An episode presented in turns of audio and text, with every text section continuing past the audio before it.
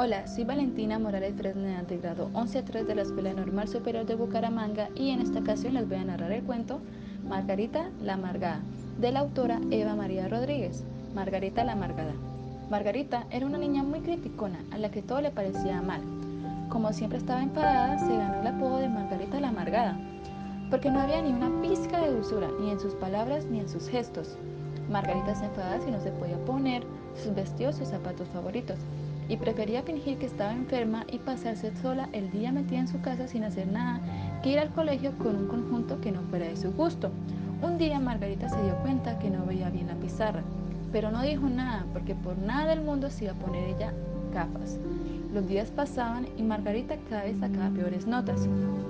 Sus padres y profesores pensaron que era por su tosudez, sin darse cuenta que era su soberbia lo que le impedía reconocer que no veía bien. A mediados del curso llegó a la clase de Margarita una niña nueva, pero Margarita no pudo verla bien de lejos. Aún así le pareció desagradable y fea. Ni mucho menos iba a reconocer Margarita los celos que sentía, porque ese día la nueva era el centro de la clase en vez de ella con sus hermosos vestidos y sus increíbles adornos para el pelo. Dispuesta a amargarle el día, Margarita esperó a la nueva en el lavado.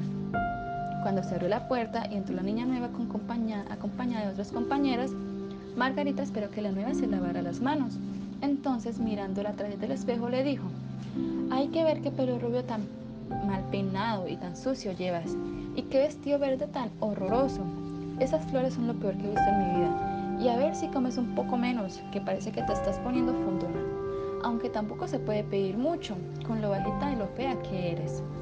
Margarita, qué desagradable eres, dijo una de sus compañeras.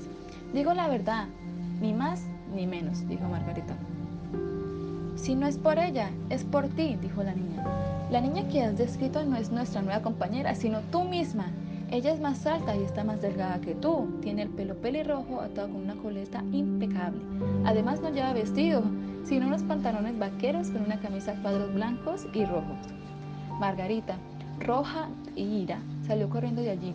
Sus compañeras que la habían estado observando se acercó a ella y una le dijo, ¿Qué te pasa, Margarita? ¿Acaso no ves dos en un burro?